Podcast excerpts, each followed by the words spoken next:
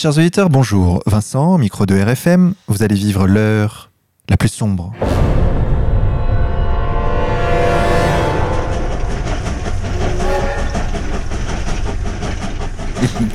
Ça me fait toujours rire ça. Chers auditeurs, pour cette 57e émission, nous avons le plaisir d'accueillir Pierre Jovanovic. Pierre Jovanovic, bonjour à vous. Bonjour Monsieur Jovanovic, on ne vous présente C'est plus. l'heure la plus sombre. C'est ça. Les rats sont dans le métro de Paris. C'est vrai, en plus. C'est vrai en plus. Avec le moque de pollution.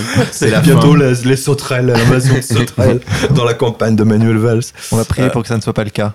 Pierre Jovanovic, on ne vous présente plus. Vous êtes journaliste économique bien connu des internautes. Nos auditeurs peuvent retrouver toutes vos analyses sur le site www.jovanovic.com. Vous êtes l'auteur d'un certain nombre d'ouvrages de référence sur la finance internationale, vus notamment à travers une grille de lecture eschatologique. Je citerai ici 666, 777, ainsi que l'histoire de John Law, votre dernier ouvrage, disponible sur le site contreculture.com. Vous êtes ici aujourd'hui pour une raison particulière. Vous avez mené dernièrement une enquête, une enquête digne d'un polar, disons-le, sur le suicide d'un banquier italien, David Rossi, ex-directeur de communication de la vénérable banque italienne Montepaschi.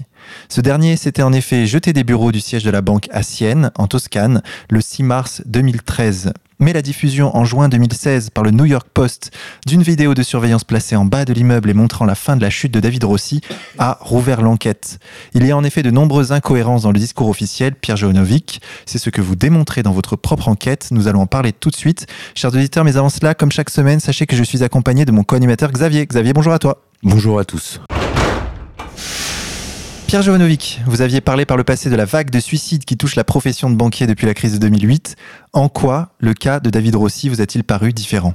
Bah, le cas de, bah, d'abord c'est euh, c'est c'est un banquier, euh, c'est même pas un banquier, c'est un directeur de la communication. C'est un journaliste en fait de formation, euh, spécialiste en histoire de l'art et qui avait comme talent de, savoir très bien écrire. C'est une des raisons pour laquelle il avait été embauché à la à la Montepaschi. Et ce qu'il y a de tout à fait extraordinaire dans le, on a eu plusieurs suicides hein, de banquiers. On a eu par exemple le, le trader de la JP Morgan à Londres qui s'est jeté par euh, par la fenêtre. Euh, voilà, il est tombé dans sur un immeuble un, peu un peu plus bas. Euh, en revanche, là, on a, c'est quand même assez extraordinaire parce que l'affaire a été présentée comme un suicide tout de suite par la banque, hein, et puis l'affaire a été enterrée, si j'ose dire, par le parquet de Sienne, sans le faire exprès. Mais d'un seul coup, d'un seul, trois ans plus tard, une vidéo ressurgit d'un seul coup dans le New York Post de New York, comme son nom l'indique, et au mois de juin.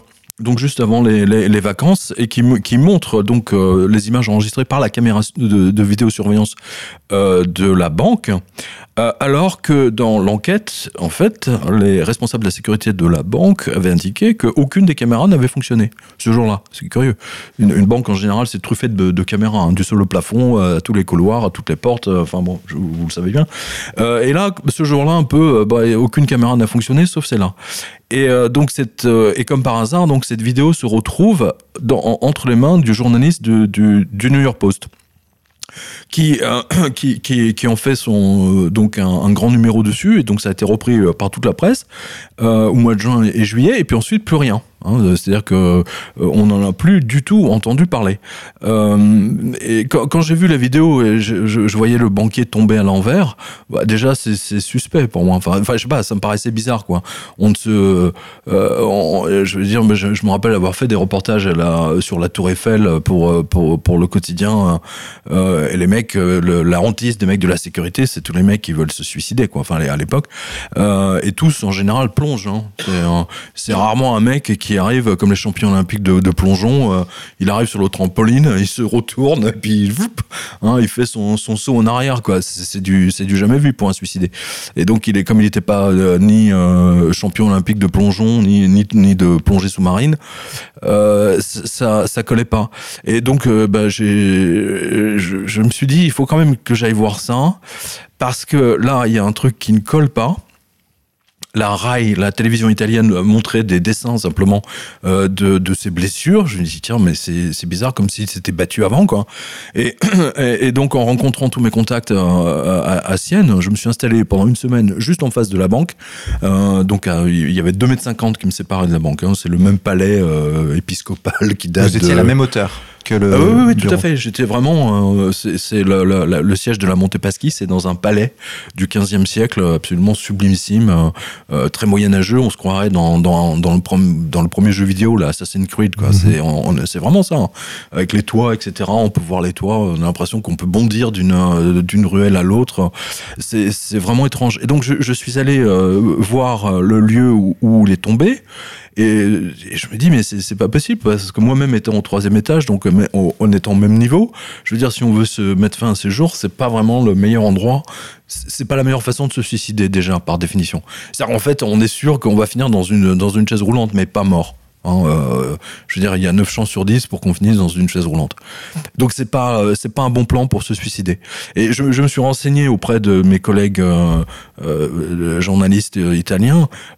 Tous les Siennois qui veulent se suicider vont sur un, un pont qui est, qui est au-dessus d'un ravin, et c'est là où ils mettent fin à leur jour. Hein, Donc c'est le, le, le, le lieu euh, de rendez-vous entre guillemets pour tous les déprimés. euh, euh, voilà. Et il n'était pas du tout déprimé. hein. Il était sur ses gardes, David Rossi, mais il n'était pas du tout déprimé. Alors on en parlera tout à l'heure. Parlons de, de la vidéo que vous relayez d'ailleurs sur votre site, qui est Oui. visible, hein, les internautes peuvent la consulter. C'est une vidéo qui dure approximativement une heure, un peu plus je crois. En fait, techniquement, ça dure une minute deux, et quand j'ai été obligé de la transcoder en, sur YouTube, euh, YouTube a rajouté 8 minutes de plus. J'ai jamais compris pourquoi. Oui, c'est Euh, vrai, c'est assez étonnant d'ailleurs. Euh, oui, oui, c'est très, bizarre parce que ma vidéo est de meilleure qualité en fait. C'est- un- standard euh, vidéo, euh, vidéosurveillance, un caméra de, de sécurité euh, qui est pas tout à fait le même que, que, que les autres. Euh, et donc c'est pour ça que j'avais mis la vidéo au départ sur mon serveur, mais il y a eu tellement de monde euh, le, le, le, le lundi que ça a planté ça a même planté le serveur ça a même planté tout le tout mon provider en fait, le, le, trafic de la de la vidéo. Donc on a été obligé de la mettre sur euh, sur YouTube. Et ce, qui- est dingue, c'est qu'on on voit donc le directeur financier de la banque en faillite hein, arriver et regarder le corps du mec étalé par terre et il y a aucune il y a aucune empathie, aucune sympathie, aucune euh, euh, aucun élan euh, de se précipiter vers le mec, de lui prendre son pouls, de le de voir s'il est encore vivant, s'il respire, si euh, euh, enfin je sais pas, c'est un collègue de travail enfin je sais pas, c'est les réflexes humains quoi. il y a un minimum syndical de réflexes humains et d'empathie. Voilà, et là c'est zéro nada. Et, et ce qui est frappant, c'est ce que vous disiez tout à l'heure, c'est cette chute. Donc on a le, le donc David Rossi qui 14 mètres. qu'on on voit tomber de 14 mètres, donc on voit juste la fin de la chute. Hein. Euh, à l'envers, c'est-à-dire face au mur, face à la face au- à Ouais, l'immeuble. c'est ça, c'est comme si euh, le Comme ça, voilà, vous montez sur le rebord de votre fenêtre et puis vous vous retournez. Voilà, et ensuite vous vous laissez tomber en arrière comme un, comme les, les plongeurs sous-marins avec leur bouteille d'oxygène à l'arrière. Et à partir de là, en réalité, on voit David Rossi euh, agoniser 30 minutes. Et On le voit respirer. il- exactement, on le voit, on le voit pas trop respirer, on le voit en accéléré, on voit que ses poumons, euh, c'est- ça monte et ça descend. Ça. Et on- à un moment donné, il bouge ses bras euh, et on voit son bras qui se lève, etc. Donc on- clairement, il a agonisé. Et encore, on sait pas trop. Hein, euh, ça se trouve, il a agonisé beaucoup plus longtemps que ça. Mais euh, techniquement, il a, euh, il a agonisé, selon le médecin légiste, au moins 35 minutes. Minimum, c'est le minimum, euh, le minimum syndical. Euh, et c'est ça qui est extraordinaire, c'est que euh, on voit des lumières euh, et on, on- on- en fait, euh, j'ai discuté avec euh, l'avocat de la famille euh, et en fait, ils sont absolument persuadés qu'il y avait une voiture, qu'il y avait des gens devant euh, pour empêcher de, de le, le- parce qu'il y a toujours des touristes. Je vais le voir, c'est c'est Sienne, c'est C'est hyper vraiment au touristique. centre-ville, ouais.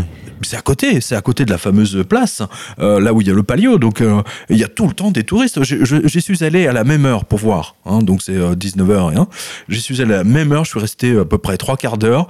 Il y a tout le temps du monde. Il y a tout le temps des voitures qui tournent toutes les deux minutes euh, et tout le temps des piétons siennes. C'est une vielle piétonne par, euh, par, par excellence. Euh, et, il y a même des caméras. Il y a une caméra de surveillance de devant euh, qui aurait dû voir il y a même deux caméras techniquement. Et ce qui est extraordinaire, c'est que cette caméra, donc manifestement, qui a parfaitement enregistré les images, au centre de sécurité de la banque, personne n'a rien vu. C'est extraordinaire, non? Oui, oui. C'est extraordinaire. On a l'impression qu'ils ont une fermé- il y a, ouais, voilà, c'est, c'est l'o- l'omerta bancaire. Et alors, il y a ce détail absolument accablant, c'est cette montre qui est jetée depuis la fenêtre au bout de 33 minutes. C'est ça. Alors, alors là, c'est c'est Ça, extraordinaire. c'est le bouquet, en fait. Et c'est le détail qui a, qui a poussé donc le deuxième juge euh, à relancer l'enquête euh, parce qu'il y avait un tel, euh, euh, un tel déchaînement des médias italiens là-dessus euh, que donc ils ont ouvert une enquête pour faire semblant, quoi. hein, parce que maintenant le, le juge il est même plus là et, et l'enquête de nouveau a été enterrée, c'est le cas de le dire.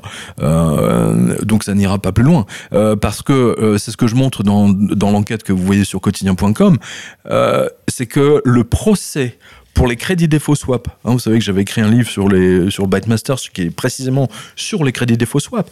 Eh bien, le procès qui opposait euh, la Montepaschi à la Nomura et à la Deutsche Bank euh, a été tenu à huis clos. C'est un détail absolument extraordinaire que personne n'a donné. Euh, dire, techniquement, cette enquête, elle va beaucoup plus loin que celle du New York Times, parce que New York Times n'avait pas toutes ces photos, il les a pas données. Euh, et, et- et surtout que le procès était tenu à huis clos. Je ne sais pas si vous imaginez. Euh, En général, les procès qu'on tient à huis clos en France ou même ailleurs, c'est euh, le, mec qui a bouffé, euh, hein, c'est le japonais qui avait bouffé la hollandaise, qui l'avait découpée en tranches et euh, enterré dans le bois de Boulogne et qui avait fait toutes les photos. Donc ça, oui, là, il y a un huis clos. Mais là, faire un, un procès à huis clos pour juste des crédits défaut swap, euh, ça veut dire que les informations qui sont dans le dossier sont tellement explosives euh, que la banque est tellement en faillite euh, que ça ne doit pas sortir parce que ça met en danger l'État italien par le biais de la Montepaschi. Et c'est quand même la première fois dans l'histoire documentée, je veux dire, qu'on a un banquier qui est tué. Parce que c'est ce que je montre dans l'enquête. Le mec a été tué dans la banque. hein. il a été assommé par un objet contendant, bah, genre euh, je- euh, chandelier. euh, C'est ça, derrière la tête. vra- vraiment avec un truc extrêmement lourd derrière la tête. En- Sur, vous voyez sur les photos, vous voyez la, Mm. la profondeur. Une hein, marque de la- de- triangulaire. Exactement. Et la ra- raison pour laquelle ils l'ont balancé, il s'est battu. hein, on le voit sur les, sur sa chemise, ce bouton qui sont arrachés, sur les, ses, ses chaussures, les church qui sont. Alors ça, tous les tous les banquiers traders qui, qui suivent mon ma revue de presse. Les mecs, ils ont flippé quoi. Ils ont vu les church, ils ont, ah, ils ont abîmé ces church. Des chaussures très extrêmement solides. Vous dites qu'elles sont même, euh, elles protègent des balles apparemment. Ouais, enfin c'est les, les, les fameuses church, hein, c'est genre 1000 euros la paire euh, ou 2000 euros, je sais pas combien. Mais, mais c'est vrai que c'est pour la vie. Hein, c'est des chaussures tellement solides euh, que c'est de père en fils, on va dire ça comme ça. Euh, et, et donc la, la chaussure est complètement abîmée. C'est que le mec a été traîné au sol, il a, résisté. Et on le voit, on voit sur toutes les photos, je, le montre, on voit tous les hématomes, euh, tous les coups que le mec s'est pris. Euh, je veux dire, ça ressemble un peu euh, au pugilat qu'on a, on a, vu, mais enfin, le mec, il a été bien tabassé. Hein. On le voit sur les photos. Et la raison pour laquelle ils l'ont balancé justement en arrière, c'est pour masquer. Les mecs se sont dit, on va masquer sa blessure à l'arrière de la tête, parce que comme ça, il va tomber et sa tête va frapper le sol. Voilà, c'est pour ça qu'ils l'ont balancé. Et chose qu'ils n'ont pas vu, comme David Rossi, ils se sont battus avec David Rossi, il a résisté. Euh, au cours de la bagarre, il a, ils lui arraché, sa montre a été arrachée, le bracelet est tombé, la montre est, euh, la montre est tombée d'un côté, le bracelet de l'autre. Et quand ils ont fait le ménage, parce que dans son bureau, il n'y a pas une goutte de sang, hein, il faut, c'est, important de le préciser. Donc ils l'ont tabassé ailleurs, ils l'ont tué ailleurs. Et, euh, et quand ils ont fait le ménage, nettoyer les, taches de sang, machin, etc., ils ont trouvé la montre et le bracelet qui étaient dans un coin. Ils sont remontés au troisième. 30 minutes, donc ça veut dire qu'il y a eu un ménage de fait pendant 30 minutes, et c'est ensuite qu'ils balancent le truc par la fenêtre pour qu'ils se sont dit, tu vois, il faut que ça tombe, grosso merdo, au même endroit, quoi. Euh, euh, voilà. Et les, mecs ne pouvaient pas euh, s'imaginer. euh. Alors, soit il y a quelqu'un qui fait du chantage à la Montepaschi, c'est possible. Hein, c'est- possible. Mais euh, cl- clairement, c'est quelqu'un de la sécurité dans ces cas-là. Ou alors, tout l'état-major de la banque était au courant, ce qui est également fort possible, puisque le directeur financier Voilà. euh, euh, était, vient avec en Mhm. compagnie d'un collègue de travail, euh, et, et il se tient à distance. Il se vrai. tient à distance. Hein, bah, C'est- un ami même qui s'approche et qui regarde sans toucher le corps et qui repart. ces mecs-là, ils se retrouvent tous les jours dans, euh, au- autour du PDG à discuter des, des problèmes quotidiens de la banque. Et le mec a déclaré aux flics, moi j'ai vu sa, sa déposition, il a déclaré aux flics, ah mais euh, moi je sais même pas où est le bureau de David Rossi. Le mec, euh, David Rossi c'est le numéro 3 de la banque, l'autre c'est le numéro 2. Et C'est grandiose, non? Mm. Et le type a été, il est parti ensuite et il s'est retrouvé numéro 2 de la banque Unicredit. Une autre banque en faillite, hein, italienne, je précise. C'est, non, mais c'est, fa- c'est fascinant. C'est, la première fois qu'on a un meurtre documenté dans une banque. Et c'est ce que euh, disait Xavier tout à l'heure. C'est hautement symbolique parce que c'est la plus ancienne banque du monde. C'est la plus ancienne, elle date de 472 hein, de mémoire. Et ce qu'il faut savoir, c'est que cette banque, euh, jusqu'en euh, jusqu'en 1980, a fait toute sa fortune avec tous les pèlerins qui venaient qui, viennent toujours d'ailleurs, qui viennent toujours du monde entier, je précise, pour voir euh, les deux cathédrales mm, sublimissimes qui sont à, Sienne, mais surtout pour voir la tête incorruptible de Sainte Catherine de Sienne, qui est exposée euh, dans une dans une chasse que on peut voir dans l'église, dans la cathédrale Saint-Domenico. Hein, donc c'est vraiment du, du- là il y a un truc absolument extraordinaire quoi. C'est euh, euh, Il y a un symbole très fort. il y a un train symbole, c'est-à-dire c'est une banque qui s'est enrichie grâce à tous les pèlerins qui sont venus voir le surnaturel de Dieu. Hein, faut, le, faut le voir comme ça. Euh, et là, elle est totalement en faillite et elle est obligée de tuer son numéro, numéro de, la, com- de directeur de la com, numéro 2, euh, pour s'en sortir. Alors, il y a quand même un détail, euh, Pierre Janovic, dont il faut que je vous parle. Oui. C'est celui de cette lettre qu'a laissée malgré tout David Rossi avant, théoriquement, de s'être suicidé. Oui. Qu'est-ce que vous avez à dire sur ce point? Ah ben, pff, je- je- moi j'ai discuté avec sa, j'ai discuté avec euh, avec sa veuve, hein, euh, Madame Madame Rossi. Euh, elle me dit que quand elle a lu quand elle a lu le, mot qui était euh, qu'il a laissé sur son bureau, euh, il a utilisé, euh, il lui a laissé un message clairement, hein, parce que c'est l'exemple que je, donne. Il l'a jamais appelé bibiche hein, hein, ou poulette. Hein. Mhm. Enfin, je sais pas, je- j'essaie de donner un truc pour qu'on, parce qu'en italien, ça, on, ça le fait pas.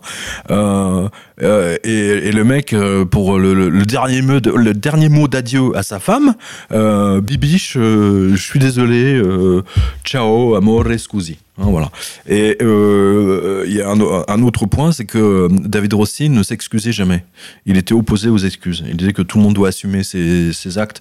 Euh, et il, il supportait pas les gens qui passaient leur temps à dire je m'excuse, machin. Euh, et lui-même ne prononçait jamais ça. Et donc, dans la lettre, il y a vraiment euh, bibiche, je m'excuse, euh, voilà, la totale, quoi. Euh, donc, mais il mais il y a pas que ça. Il y a, la montre, euh, justement, qui est enregistrée. On voit la montre qui tombe euh, 30 minutes après. Hein, donc, c'est le fantôme de David Rossi qui a essayé de, de, remettre, euh, réparer sa montre et de la remettre en, en- place. Alors, il y a plein de lecteurs qui sont allés euh, euh, examiner euh, la marque de la montre en disant oui, mais pour un banquier, c'est pas une montre de prix. Ok, euh, c'est pas euh, c'est pas les, pontes du Parti socialiste qui s'achètent des montres à, à 30 000 ou à 40 000 euros. C'était lequel qui, qui achetait ça déjà? Du côté de la rue Buzinval, non euh, Euh, Non, non, le, le mec Drey. du PS là, Julien Drey, voilà, c'est ça. C'est Julien Drey qui, qui achète, euh, qui retirait 30 000 euros en liquide euh, de sa banque. Euh, et c'est comme ça qu'il s'est fait gauler par un. Mais il habite le Sarko. 20 e un quartier populaire. Ah bah oui, Évidemment. Tu, tu te promènes avec une montre à, à- à 80 000 euros au poignet, et tu habites dans le 20e pour faire pauvre, quoi. J'adore ça. Ça, c'est, c'est, ça, c'est typique, c'est typique de leur truc, quoi. Je suis avec le peuple, moi. Je, suis avec le peuple. Tu, tu montres la la montre, hein. tu montres ta montre, c'est le cas de le dire. Euh, non, mais c'est, euh, et donc c'était une montre qui lui a été offerte euh, par par sa fille adoptive. Donc, je veux dire, c'est pour ça qu'il avait une montre à deux balles.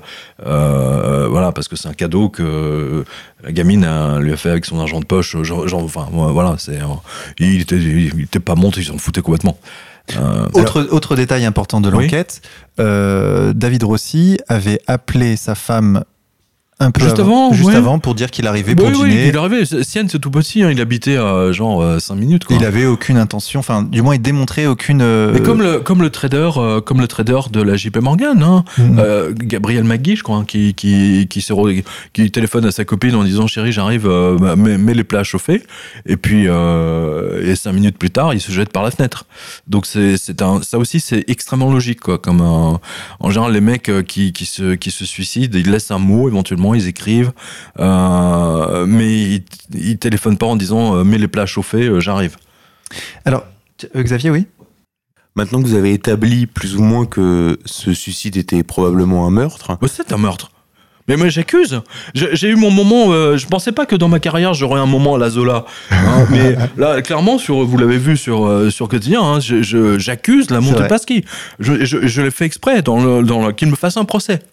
Vous avez, me fasse un procès. vous avez une liste entière de preuves.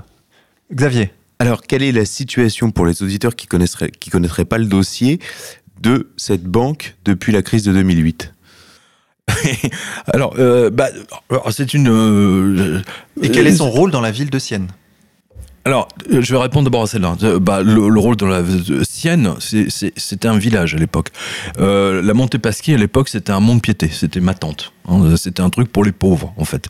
Euh, pour, euh, et pour les paysans, euh, euh, ils déposaient un truc, on leur prêtait de l'argent, et quand ils remboursaient, ben, on leur rendait. C'était, euh, et de fil en aiguille, la Montepaschi s'est transformée en banque. Et c'était une banque euh, euh, qui était dans le même esprit que le Crédit Agricole à ses débuts. C'est-à-dire, euh, c'est un truc social, euh, on aide les agriculteurs, euh, blablabla. banque catholique. Une banque catholique. Dans euh, son voilà. essence. Tout à fait, mais tout à fait. Mais là, à Sienne, forcément, c'est marqué par Catherine de Sienne. Hein, euh, sur les, les escaliers de la ville de Sienne, vous avez des endroits où sont montrés où Catherine de Sienne, euh, une fois, était tombée. Hein, donc les, gens pour, sont tellement sûrs de la sainteté de cette femme, qui était d'ailleurs issue d'une famille richissime. hein, euh, et donc les gens se, se mettent leurs mains, etc. Donc c'est c'est vraiment la, la fortune de la Montepaschi, c'est la fortune, on va dire, de Sainte-Catherine de Sienne. Voilà. Et cette banque a commencé à péter un plomb dans les années 85.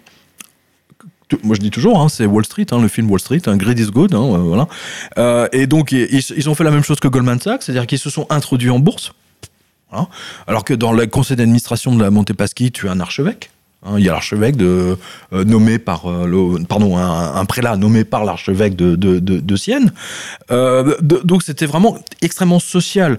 La, banque a toujours payé toutes les, les travaux de, de, réfection de la cathédrale, de la basilique, pour les pauvres, pour les cas sociaux, pour les, le- le- les musées d'histoire, pour les musées. Le palio, hein, le fameux palio, je veux dire, tout, tout le palio est organisé, financé par la Montepaschi. Chaque année, la, la banque refilait 200 millions d'euros euh, à la municipalité. Enfin, de, tout, tout, tout compris. Hein, voilà. Donc c'est énorme. Sienne, c'est grand comme Arles. C'est minuscule. On n'a pas idée de d'une banque qui est troisième banque, euh, plus grande banque italienne, euh, dont le siège social est à Arles euh, ou à Béziers. Euh, même Béziers, je crois, est un peu plus grand. quoi. C'est tout petit. C'est- tout à fait extraordinaire. Donc le, le, le rôle, Sienne, la, ba- la banque tient toute la Sienne. Sienne s'est développée avec la banque. Il n'y a pas de, de lézard. Voilà, non mais c'est très important de le, de, de, de, de- le savoir. Alors, c'était quoi la première question? Alors ensuite, on était à l'introduction en bourse en 85. Oui. Aujourd'hui, c'est une banque En faillite.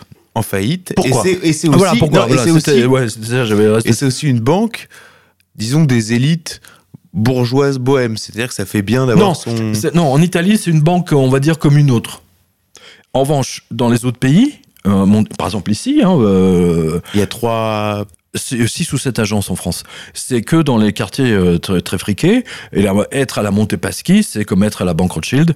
Euh, c'est comme être à la- à l'ancienne euh, Neuflich, Schumberger et euh, les grandes banques privées, ou à la Banque de France, même à une certaine époque. hein, c'était la classe, quoi. C'était la Montepaschi elle-même n'acceptait que des, gros clients, on va dire.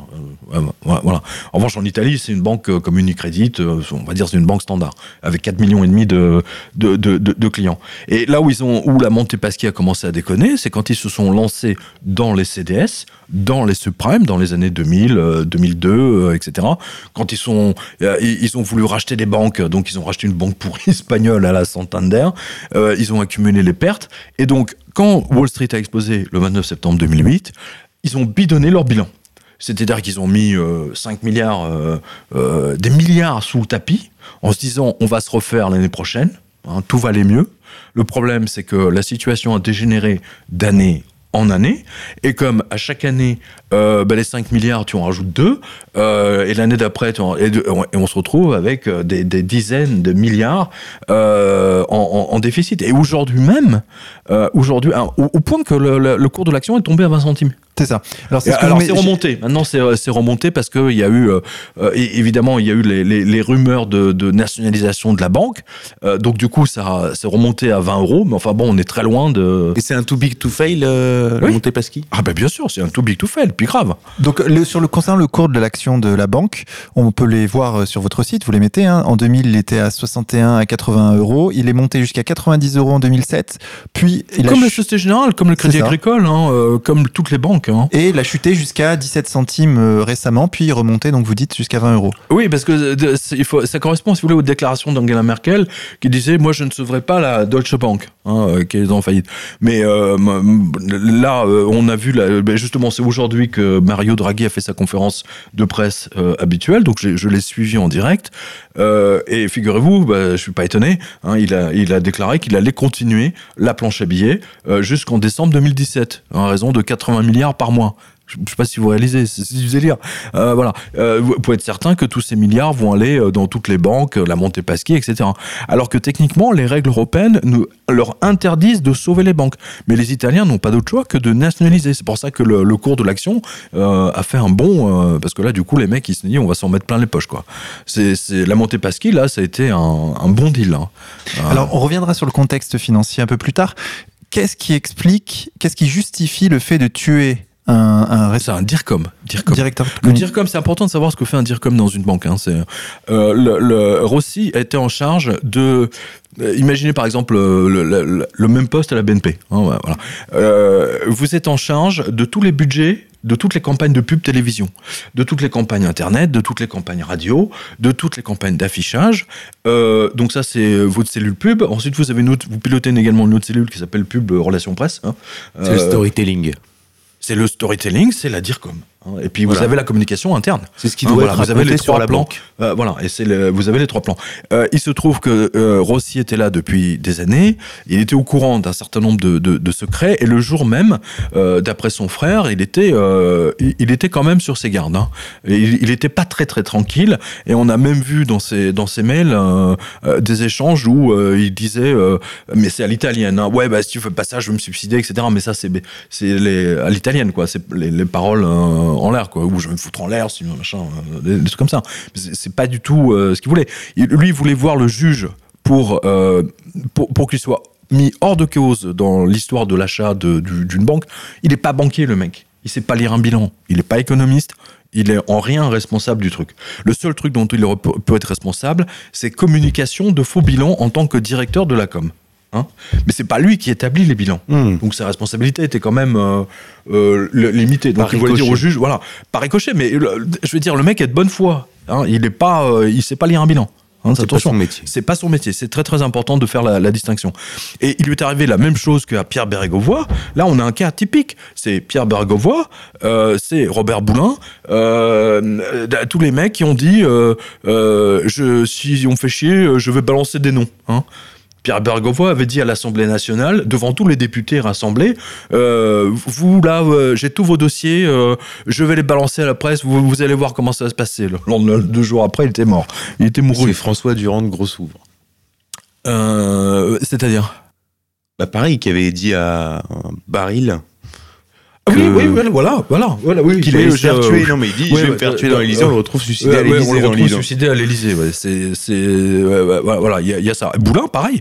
Il a, il a dit sur Europe 1, ouais, j'ai des dossiers, euh, machin. Le lendemain, il était mouru.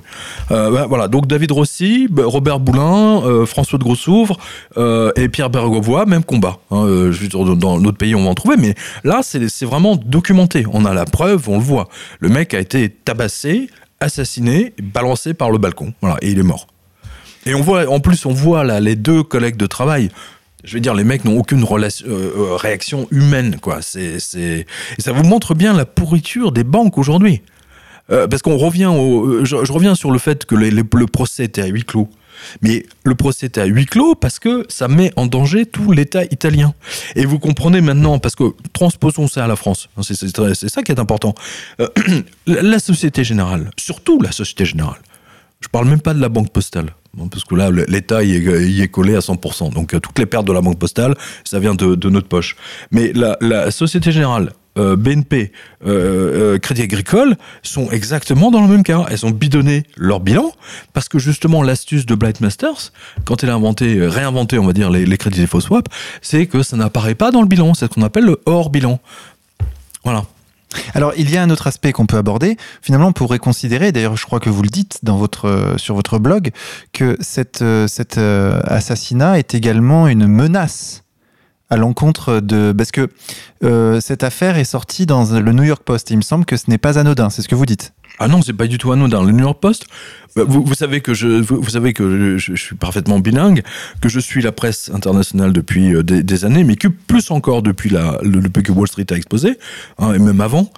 Euh, et le, le seul journal de New York qui a pissé sur les banquiers, qui les a traités de tous les noms, de porcs notamment. Je me souviens d'un titre du New York Post, euh, Give back the money, euh, you pigs. Non mais c'est drôle parce qu'ils nous appellent nous les pigs donc euh, c'est assez drôle. Mais euh, euh, je pense je pense que c'était c'était même un, journal ils avaient même repiqué ça aux, anglais.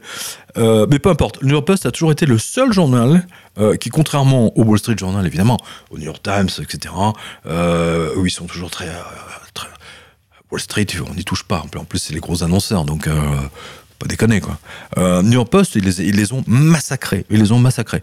Donc euh, c'est un message qui été envoyé. Alors je, dis, il y a deux, deux, deux, deux possibilités. Soit c'est quelqu'un de la sécurité de la Montepaschi qui veut faire chanter euh, la, euh, la, banque, mais c'est également euh, par le même biais un message envoyé à tous les banquiers en disant vous fermez votre gueule, c'est l'omerta et c'est le secret bancaire. Voilà. Et c'est la définition que j'ai trouvée, la nouvelle définition du, du secret bancaire, euh, qui m'est venue en fait grâce à cette enquête à Sienne. C'est qu'en fait le secret bancaire, c'est le secret des banquiers sur leurs escroqueries, sur la, la pourriture de leurs comptes. Ce sont des voleurs. Et donc c'est pour ça qu'ils doivent avoir... C'est comme une mafia en fait. Mais, contrairement à la mafia, la mafia ne vend pas un restaurant deux fois. Les banquiers, si. Hein, c'est ce qu'a fait Goldman Sachs, par exemple. C'est ce qu'a ce fait JP Morgan dans le- les subprimes. Hein, euh, voilà. Ils ont Et vendu. justement, la Montepaschi avait son assemblée générale euh, il y a quelques, quelques semaines, une, une semaine peut-être? Ils, ont, ils avaient fait courir le bruit. Euh, ça aussi, c'est pour, euh, pour faire du vent, quoi, pour essayer de faire remonter la- l'action. Ils ont fait courir le bruit comme quoi les, Qataris allaient prendre, euh, allaient, allaient prendre à leur compte les 5 milliards de, dont ils ont besoin pour. euh, ils ont besoin de 5 milliards, pas pour couvrir le compte, hein. Là, vous vous trompez pas. Euh, ils ont. Imaginez une piscine vide. Euh, imaginez une piscine olympique vide. D'accord? C'est le cas de la Montepaschi.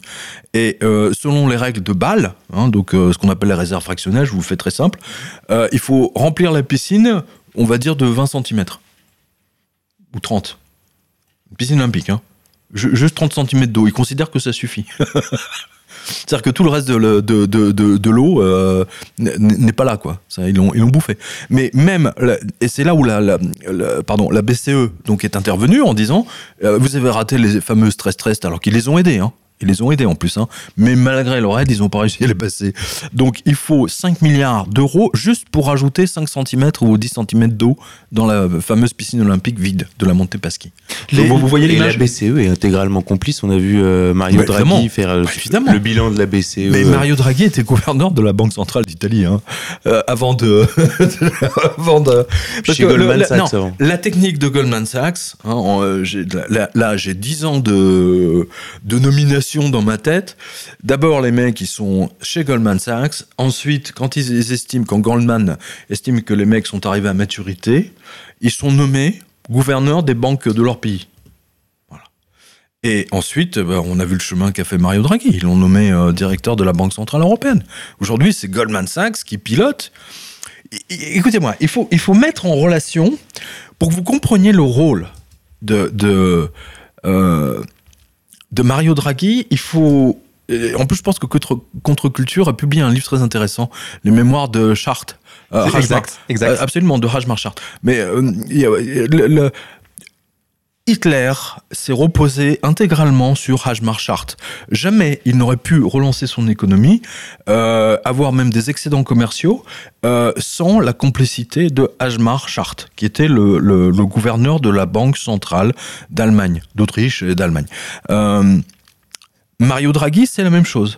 Mario Draghi, c'est le gouverneur et on- qu'on dit au gouverneur de la Banque centrale, c'est on voit le mec avec sa montre à gousset, euh, euh, son chapeau melon. euh, bon, mais c'est beaucoup plus que ça, un banquier.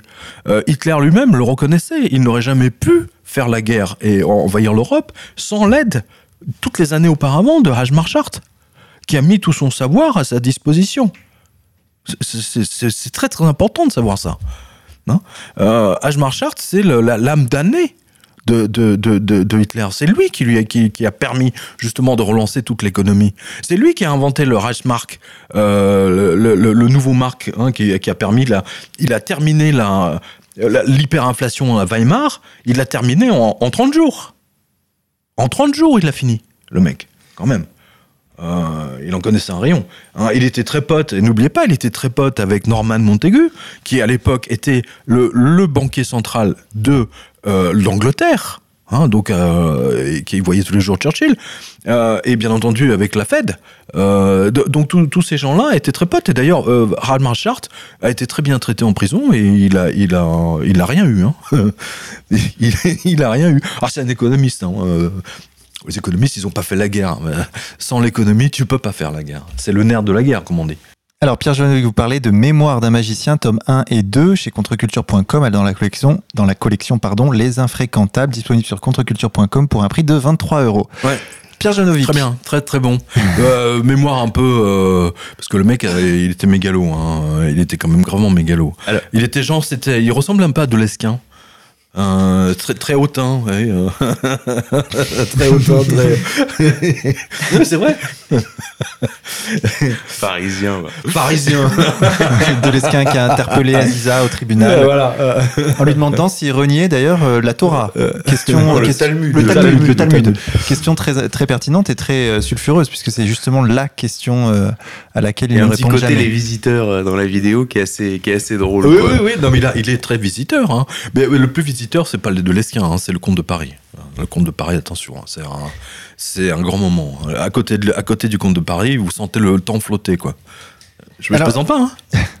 Pierre Le Jovanovic. peintre. Le comte de Paris. Le comte de Paris. Tu vois pas qui c'est? Allô Xavier, le comte de Paris. Il est peintre. Il est peintre, le comte de Paris. Non, c'est Oh, pas le... oh, c'est celui-là il ou pas il peigne tous, Ouais, alors, Il parle du tout. même. Bah, euh, je savais pas qu'il était. Moi, je savais qu'il avait composé un opéra, mais je savais pas qu'il peignait. Mais c'est fort possible, hein, cela Ah bon dit. Euh, Enfin, c'est un détail. Moi, Ouais, j'ai, une, détail. j'ai- j'ai une vraie question à vous poser, Pierre Jovanovic, et qui intéresse nos auditeurs. Qu'est-ce que vous pensez euh, de l'élection de Donald Trump, et je précise encore ma question, du fait que les marchés financiers se portent très bien, paradoxalement, depuis l'élection de Trump Mais attendez, mais vous avez pas compris que c'est comme la. Vous vous avez pas compris que c'est. Vous savez, c'est très marrant. C'est une illustration parfaite de mon livre 777, hein, où je, je, montre que l'une des bêtes, c'est justement c'est la banque, et celle qui vient l'aider, le faux prophète, c'est les médias. Le, faux prophète, ce sont les médias, les journaux. Qu'est-ce qu'on a vu dans le cas du Brexit? Si les Anglais décident de sortir de l'Angleterre, euh, le marché va, la bourse de Londres va exploser, euh, des centaines de milliers de, de- d'emplois vont quitter Londres, la City, euh, l'invasion de sauterelles, les carottes vont pousser dans la Tamise et j'en passe et des meilleurs. Qu'est-ce qu'on vous a promis au moment des élections avec Trump? Exactement la même chose. Ça va être une catastrophe. Résultat des courses, les mecs, ils se sont goinfrés comme des malades. Euh, Londres aujourd'hui est en train de se transpo- transporter, transformer pardon, en Suisse, c'est-à-dire en paradis fiscal, hein, parce qu'ils sont sortis de l'Europe, donc c'est vraiment, c'est pour le coup, c'est devenu un paradis fiscal. Euh, Qu'ont fait les États-Unis? Ils ont quasiment battu tous les records depuis 2008, et de, Trump a nommé un mec de Goldman Sachs, euh, alors que Goldman Sachs lui a fait la guerre. Attention, Goldman Sachs a fait la guerre. Il a interdit à tous ses traders banquiers de faire des dons à la campagne de Donald Trump. Et lui, il avait un pote depuis longtemps qui travaille à la, qu'il connaît depuis Voilà, il a pris son pote. euh, Il Dans a pris il a pote, pris son pote. Rien que pour faire chier, pardonnez-moi l'expression, Goldman Sachs et le patron de Goldman Sachs. Voilà. Et un- une Mais en chose. plus, il connaît, la, il connaît, le- il connaît les ficelles. Oui.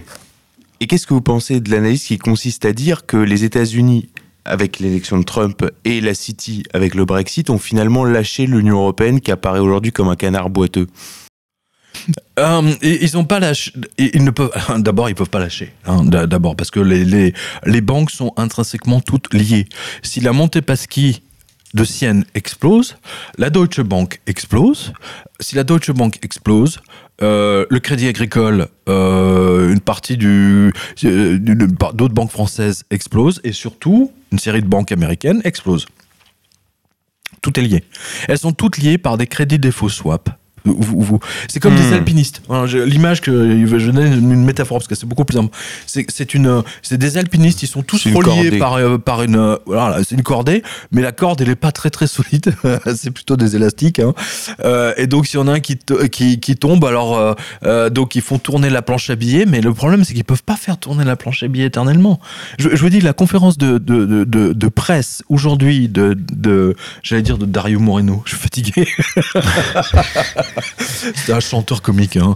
Euh, Mario Draghi, hein, le, donc le patron de la BCE, le fait qu'il décide de faire une, euh, qu'il continue la monnaie de singe, la planche à billets jusqu'en décembre 2017, et qu'il va acheter pour 80 milliards tous les mois d'actions de la Montepaschi justement, euh, d'IBM, etc., pour faire léviter tout ça, mais ça vous montre l'étendue du désastre.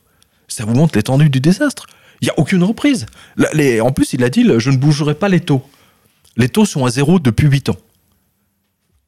Et ce qui dit taux à zéro dit zéro reprise. Euh, Est-ce que vous savez, par exemple, que aujourd'hui, vous devez avoir un minimum de 3% de croissance pour que le nombre d'emplois créés euh, équilibre le nombre d'emplois détruits? Autrement dit, si vous avez 0% de croissance, vous vous tapez 500 000 ou 1 million, ou je sais pas combien suivant le pays, d'emplois. Vous êtes en récession. Vous êtes en déficit de... Exactement. Vous avez plus de chômeurs que d'emplois créés. Euh, et ce n'est que ça depuis 8 ans.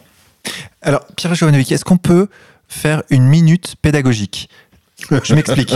Pour ceux- pour- Ouais, pour ceux- Non, mais pour ceux qui n'ont pas lu Blitmas- Blight Masters, Oui est-ce que vous pouvez expliquer à nos auditeurs, puisque c'est quelque chose de très important dans l'économie, euh, euh, dans la finance internationale, ce qu'est un crédit défaut de swap?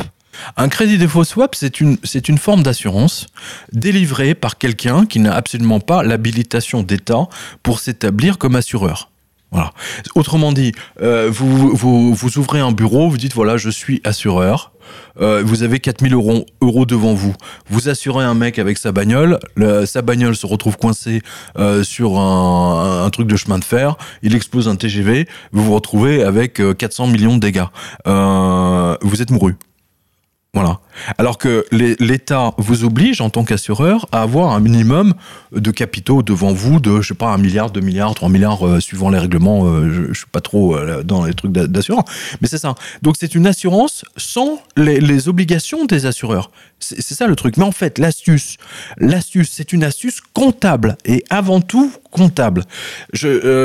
Pour, pour que vos engagements, vos risques ne se trouvent pas dans le bilan. Hein, c'est ça le truc. C'est pour que votre bilan apparaisse positif alors qu'en réalité il est négatif. Et c'est pour ça, vous, avez un, très bon exemple avec la Montepaschi. Qu'est-ce qu'elle a fait la Montepaschi en 2010 Euh, Elle a perdu un crédit défaut swap face à la Deutsche Bank. D'accord? Euh, euh, Et elle devait, donc la Montepaschi devait payer 850 millions d'euros à la Deutsche Bank. Donc elle a payé la Deutsche Bank et du coup elle s'est retrouvée en déficit total. Que, feront les cadres de la Montepaschi Ils appellent leurs potes de la Deutsche Bank. Maintenant qu'on vous a payé, il faut que vous nous aidiez à maquiller nos comptes parce que là, on est, euh, notre bilan, il est euh, explosé. On peut pas euh, donner notre bilan comme ça au public, c'est pas possible.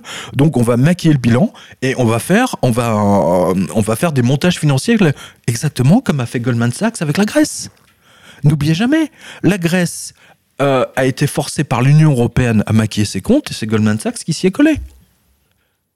Ne l'oubliez jamais ça. La raison pour laquelle ensuite Goldman Sachs a parié contre la Grèce, c'est parce qu'ils étaient au courant du truc. Vous savez, c'est comme un garagiste qui vend une voiture avec un moteur, il sait que le moteur va exploser dans à peu près 200 km. Hein, parce qu'il a vu l'état des culbuteurs, des machins, des trucs. Et donc le mec, il prend des paris en disant Moi, je parie euh, de Ouais. 2 millions que la voiture va exploser. Et le mec, en plus, caractérisé, quoi. mais c'est que ça, c'est que ça. C'est que du délit d'initié. C'est ce qu'a fait Goldman Sachs. Quand, il y a eu le procès avec Fabrice Tour, euh, je sais pas si vous vous souvenez, c'est le, fa- le, le fameux trader français.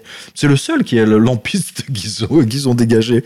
Euh, le, mec a, parié euh, contre ses clients parce qu'il il leur avait vendu un produit tellement pourri qu'il savait que les mecs allaient s'exploser la gueule. Et donc, il a parié contre ses propres sur la tête de leurs clients qui vont s'exploser. Voilà. C'est ça qui est, malheureux.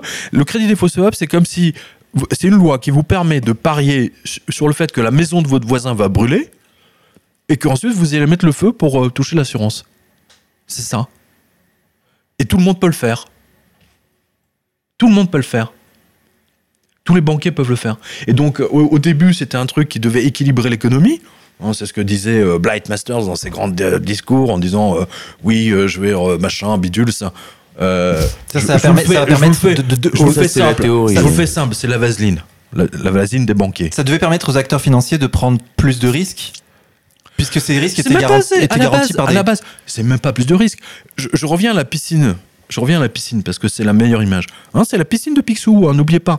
La piscine de Picsou remplie de pièces d'or, c'est la réserve fractionnelle telle qu'elle était à la Montepaschi, on va dire, il y a 300 ans. Hein, C'est-à-dire que euh, si on prête 3 millions, il faut qu'on ait 3 millions, nous, dans, dans, dans le compte. Hein, si jamais le mec nous rembourse pas les 3 millions, on a quand même On les 3 a. millions, on les a. Là, ces, ces règlements-là leur ont permis de prêter même leur réserve fractionnelle. C'est pour ça que la piscine s'est vidée, elle est, elle est à ça d'eau. Alors, vous qui Je avez. sais pas si vous avez déjà plongé dans une piscine où il y a que ça d'eau. Demandez à David Rossi ce que ça fait. Alors, Pierre Jovanovic, vous qui avez une vision eschatologique de l'actualité bancaire, la banque Montepaschi, ce n'est pas innocent. Non, c'est pas innocent.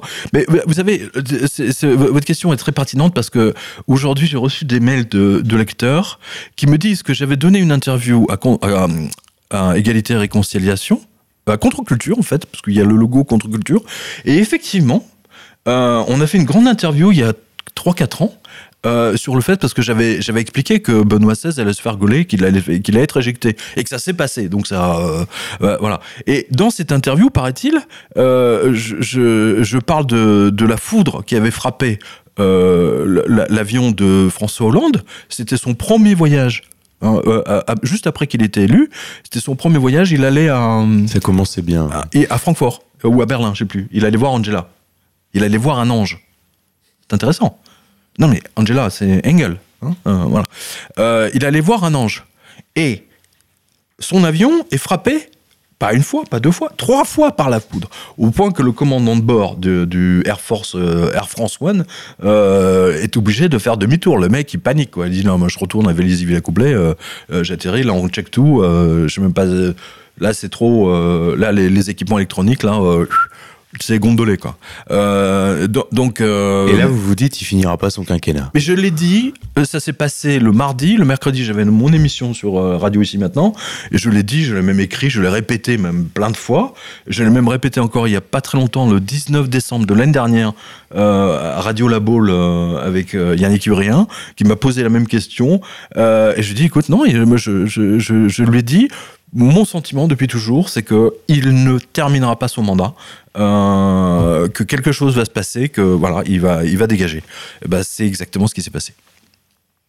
Euh, voilà, donc c'est moi, ma vision eschatologique, elle est, euh, elle est due à mon interprétation dans 777. Bon, ça vous, vous le connaissez, mais ça- ça montre quoi? Ça montre que parce que dans le livre de Jean, il y a ce qu'on appelle les éclairs, hein, le- le- les éclairs. Et l'ange dit à un moment donné à Jean, tu ne dois pas dire ce que tu as vu à propos des éclairs. C'est un truc qui m'a marqué, j'ai cogité. Euh, et il se trouve que l'écrivain de mon, cœur, celui que j'affectionne le plus, c'est Mickey Valtari. Et Mickey Valtari a écrit un roman extraordinaire de 600 pages qui s'appelle L'Étrusque. Et les Étrusques, les prêtres étrusques, interprétaient le futur sur les éclairs. C'est-à-dire que les mecs, ils étaient formés à aller tout en haut des montagnes italiennes en Toscane, là, dans les Alpes, euh, enfin, tout en haut d'une montagne, là où les éclairs pouvaient leur tomber sur la gueule. Donc déjà, euh, ce sport comme, euh, comme, prêtrise, c'est assez spectaculaire. Et il, ne faut pas jamais oublier que les prêtres étrusques ont été les seuls qui ont annoncé la disparition de leur, leur propre disparition sur la base de ces éclairs. Et c'est un truc qui m'a euh, vra- vraiment... euh, et je me dis, mais être foudroyé trois fois de suite, alors que c'est son premier voyage, qu'il va voir Angela, Ang- Angel, euh, t'as pu, il va pas finir. Je l'ai dit tout de suite. Et jeudi dernier, quand il y a eu le truc, alors là, euh, je veux dire, ma, boîte mail a explosé, quoi. C'est ça n'a pas été autant qu'avec Benoît XVI, mais c'était pas mal quand même. Et il y a l'épisode Contre-culture avait fait une autre vidéo, je crois, mais euh, c'était parce qu'il y a l'épisode où il y a un conseil municipal dans une mairie. Et les mecs, on les voit assis autour d'une table, et puis derrière eux, il y a un portrait de François Hollande accroché au mur. Et puis d'un seul coup, on voit le portrait qui se décroche tout seul, qui Ouais, s'explose. et j'avais dit à l'époque, bon voilà, le deuxième signe qui confirme ce que, ce que je disais, le mec, il ne finira pas son mandat. C'était fascinant, quoi. Ce qui est fascinant, même dans cette vidéo, je l'ai regardé, je l'ai retweeté, euh, c'est- de la stupeur du conseil municipal. C'est d'un seul coup, tout le monde réalise le signe que c'est hein, que le mec euh, va mal finir. Euh, et puis ensuite, un immense éclat de rire. Quoi.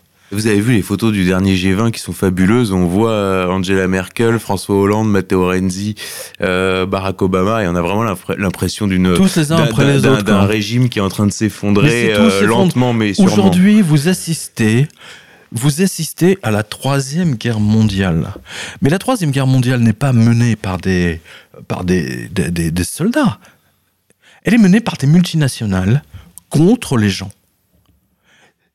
Qu'est- Qu'est-ce que vous avez vu là il y a deux jours? Les banques françaises ont décidé d'augmenter leur tarif de 17%.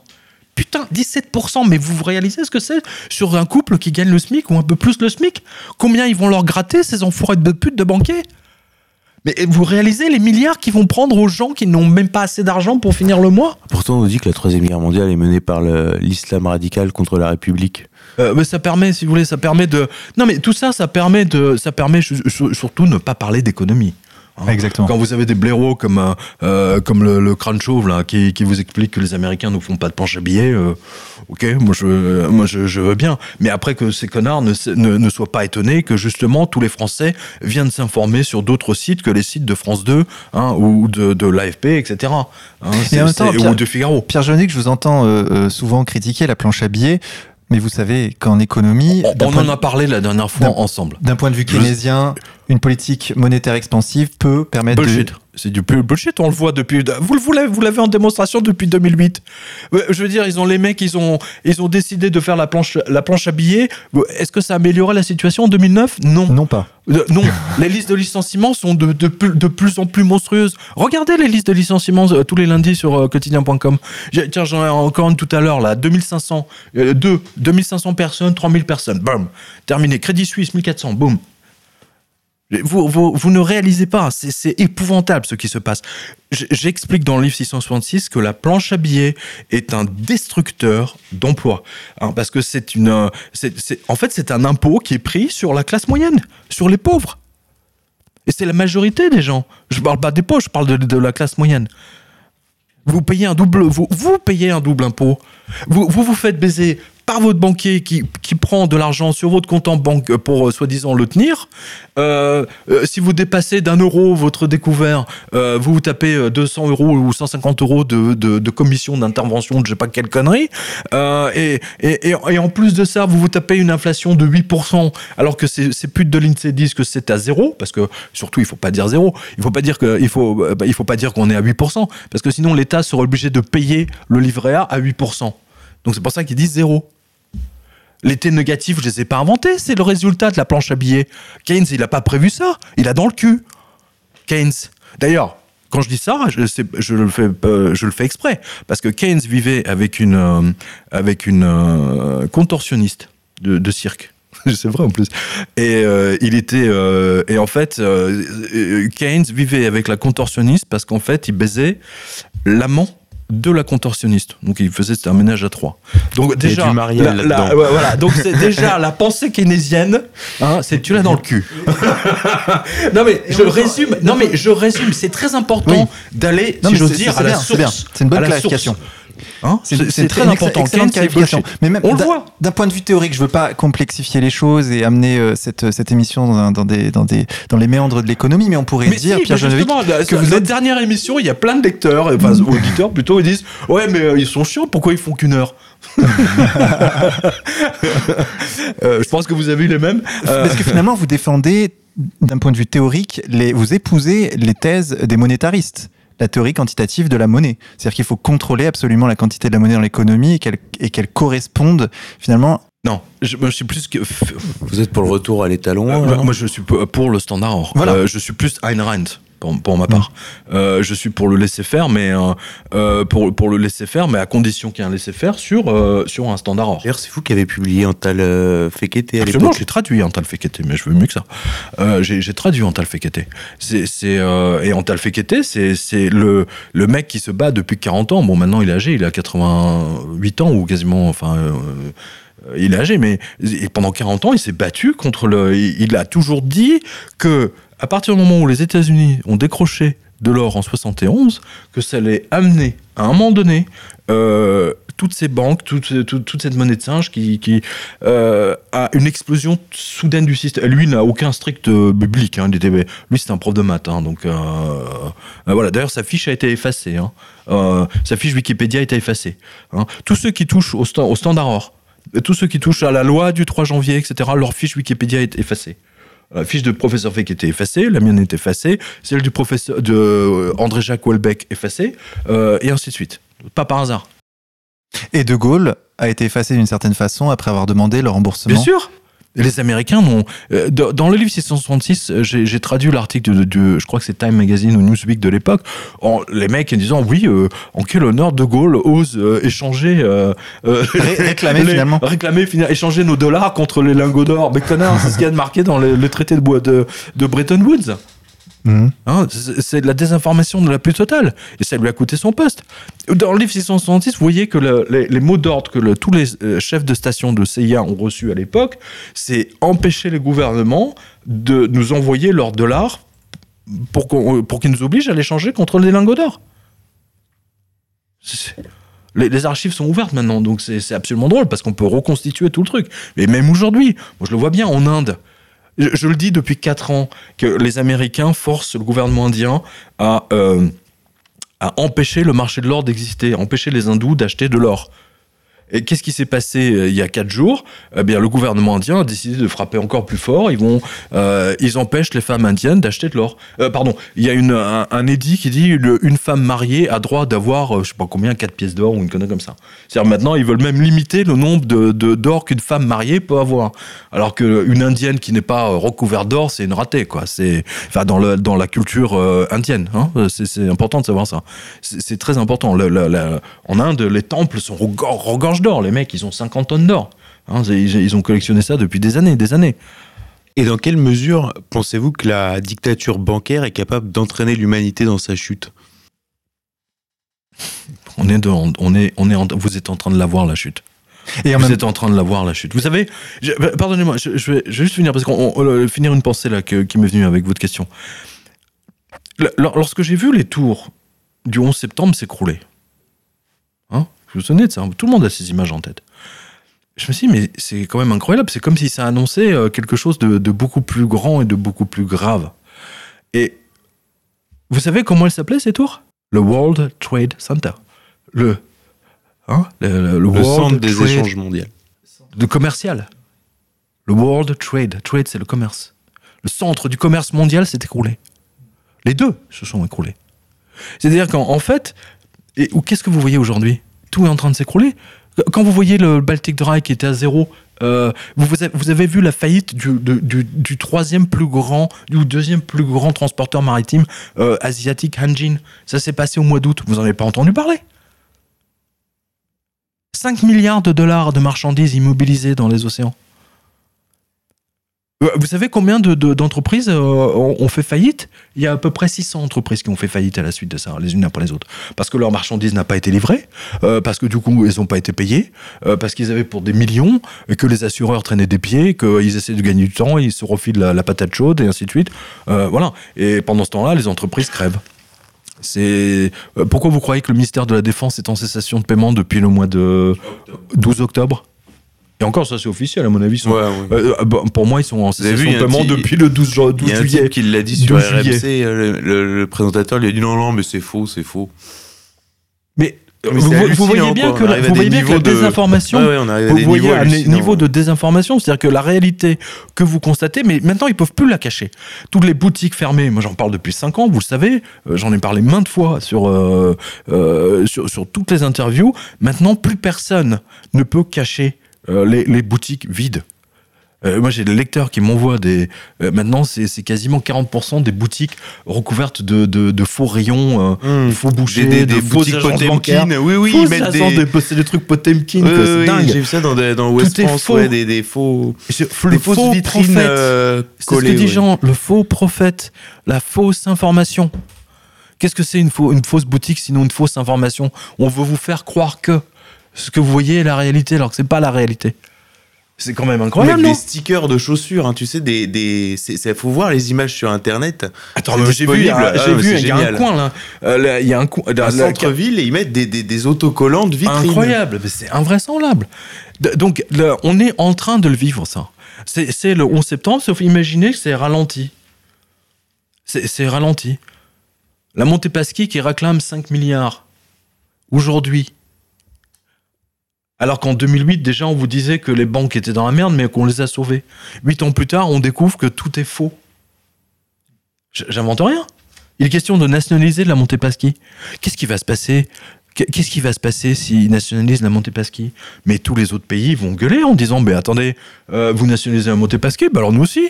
Alors, en plus, vous avez, voté des lois exprès en disant que si une banque fait faillite, c'est d'abord, c'est, les- eux qui doivent payer, hein, euh, puis c'est le- les, gens qui, sont dedans, les actionnaires, etc. Eh ben non.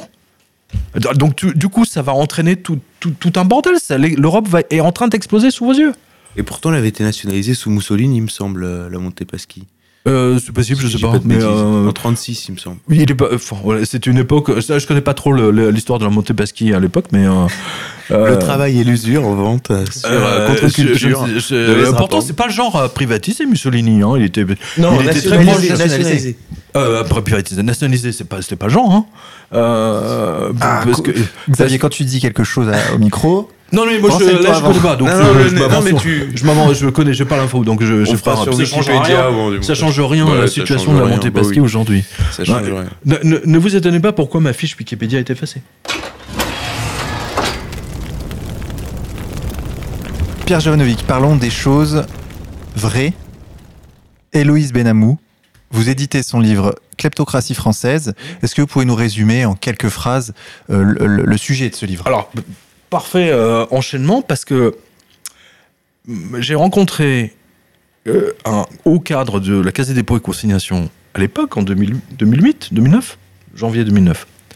Et il m'avait dit qu'il sortait d'une réunion où il y avait les gens du RSI et que le RSI s'est fait rincer de 4 milliards lors de l'explosion de Wall Street le 29 septembre. 4 milliards ils ont perdu.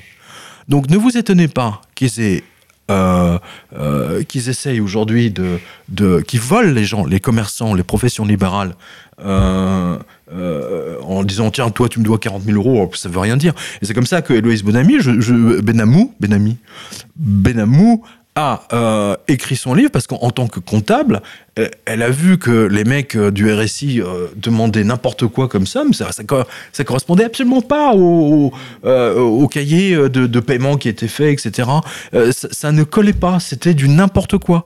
Et en fait, c'est volontaire. Ils le font pour foutre le bordel de manière à ce que personne n'y comprenne rien et pour qu'ils puissent prendre le maximum d'argent pour se refaire des 4 milliards qu'ils ont perdus euh, qu'ils ont perdu à Wall Street. Ils sont pas les seuls, hein, le RSI, tous les autres se sont fait rincer. hein. Toutes, les boîtes de- qui gèrent vos retraites, etc., se sont fait rincer. Ils ont tous perdu 40, 50, parfois même 60%. Euh, tiens, euh, la police de Dallas, j'en parle depuis un certain temps.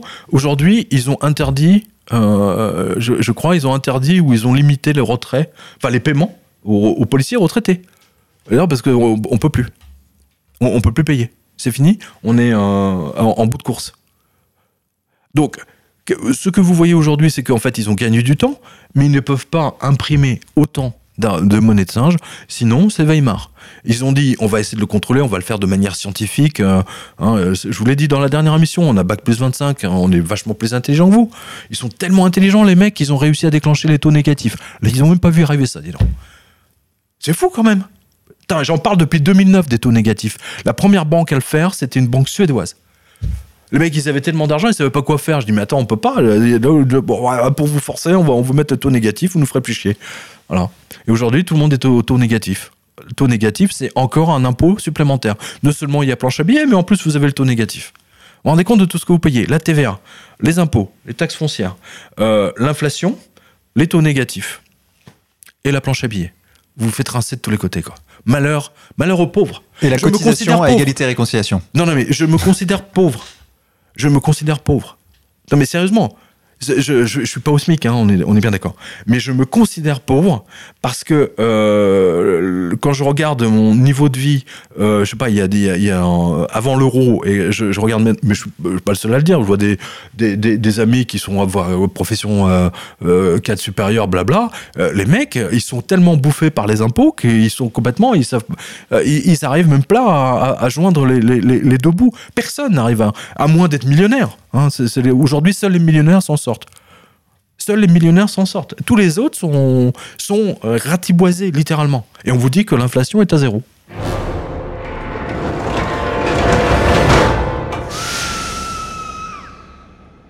Pierre Jovanovic, merci encore une fois d'avoir accepté notre invitation. Bah, merci pour David Rossi, parce qu'il méritait, euh, euh, il méritait qu'on. Franchement, qu'on parle de, son assassinat par euh, une banque de banquiers pourris, euh, en faillite, qui ont déjà volé 4 milliards ou 5 milliards au peuple italien euh, au fur et à mesure des différentes sauvegardes. Donc c'est de l'argent des impôts. hein. C'est autant d'écoles, d'écoles maternelles, d'universités, de, de trucs pour les vieux, etc., qui n'ont pas pu être construits, ni de routes réparées. hein, il, faut, il faut le rappeler. Et qui vont encore prendre 5 milliards là. Hein, si elle est- elle est nationalisée au peuple italien. Tout notre argent est pris. La même chose en France, hein, va nous arriver. Hein. C'est pas parce que c'est en Italie. Hein. C'est justement, euh, ça va nous tomber de- dessus incessamment sous peu. Je pense pour la, soit pour la Société Générale, soit pour euh, Société Générale, un bon candidat, je pense. Euh, soit pour le Crédit euh, Crédit Agricole. Euh, donc euh, un mec assassiné comme ça euh, au sein de la banque, euh, c'est tellement symbolique qu'à mon avis, euh, il va nous accompagner, il va nous donner d'autres biscuits. On vous souhaite bon courage pour vos enquêtes futures. Bah, merci à vous. Bah, je donne rendez-vous à vos, à vos auditeurs sur quotidien.com. hein. Vous avez le, le truc reportage à gauche. Là, vous avez cliqué sur Montepaschi de Sienne. hein, voilà. Et là, vous aurez toutes les photos, euh, Toutes les infos. le, le film, tout le. Ah, puis il y en a. Hein. Et puis je le dis, c'est passionnant. Bah, c'est gentil. C'est Merci à vraiment passionnant. Euh, nous suivrons vos travaux sur le site d'égalité et Ah oui, tiens, réconciliation. on a une signature le 17, j'ai oublié. Avec Héloïse Benamou. elle, elle vous a tapé dans l'œil. Hein. Il y a- il y a- il y a- vous êtes nombreux. Hein. Alors, vous êtes nombreux. Hein. J'en reçois des, des, hein, des mails. Alors, euh, c'est qui Héloïse Benamou Et d'ailleurs, nous souhaiterions Ah. la recevoir. Elle est invitée d'office. Eh Ben, je, je crois qu'elle elle doit venir euh, En janvier, euh, en janvier, voilà. Euh, donc, elle, elle, elle séduit beaucoup de monde. hein. C'est vrai qu'une comptable qui sait écrire, c'est pas fréquent. Pierre Janovic, rappelons que. rappelons que. Alors le 17 décembre, euh, 77 boulevard Montparnasse, de 14h jusqu'à 20h exceptionnellement, parce que là il y aura du monde. Euh, donc c'est à la librairie L'œil écoute. Voilà. Très donc bien. pour faire vos, pour faire un cadeau à votre ange gardien, ben lisez le livre qui lui est consacré. Voilà, et toutes les informations sont disponibles sur le site d'égalité et réconciliation, Pierre Genovic.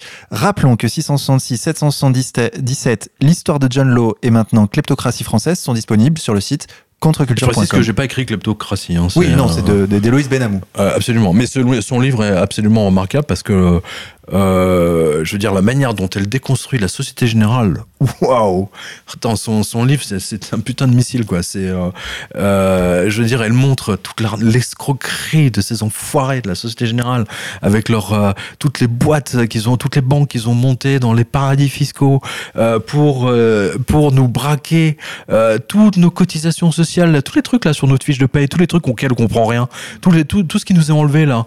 Et, mais je veux le dire, vos, vos éditeurs, hein, ça va à la Société Générale. Hein c'est avec ça qu'ils jouent euh, à Wall Street. Et c'est ça qu'ils ont perdu. C'est pour ça qu'ils sont tellement emmerdés. C'est pour ça que Sarkozy a fait voter une loi vite, vite, vite, vite, hein, pour qu'on prenne notre retraite hein, cinq, ans, cinq ans plus tard. Hein, cette espèce d'enfoiré de, de Sarkozy. Tiens, à, la primaire, au dernier débat de la primaire, hein, re- regardez-le tous parce que moi ça m'a tellement choqué. Ça m'a tellement choqué.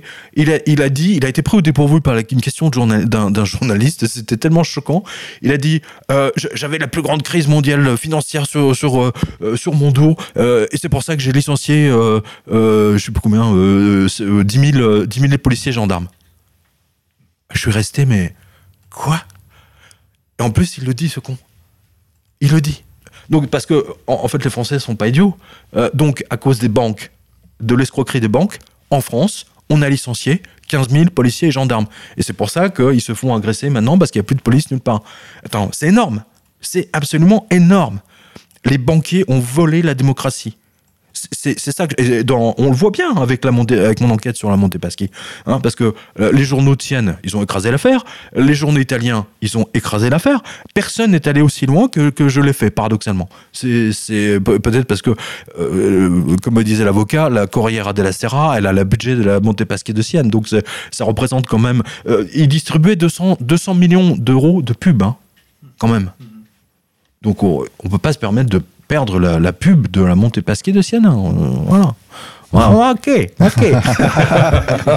la combinazione. Silenzio. El pericoloso sporgerseri.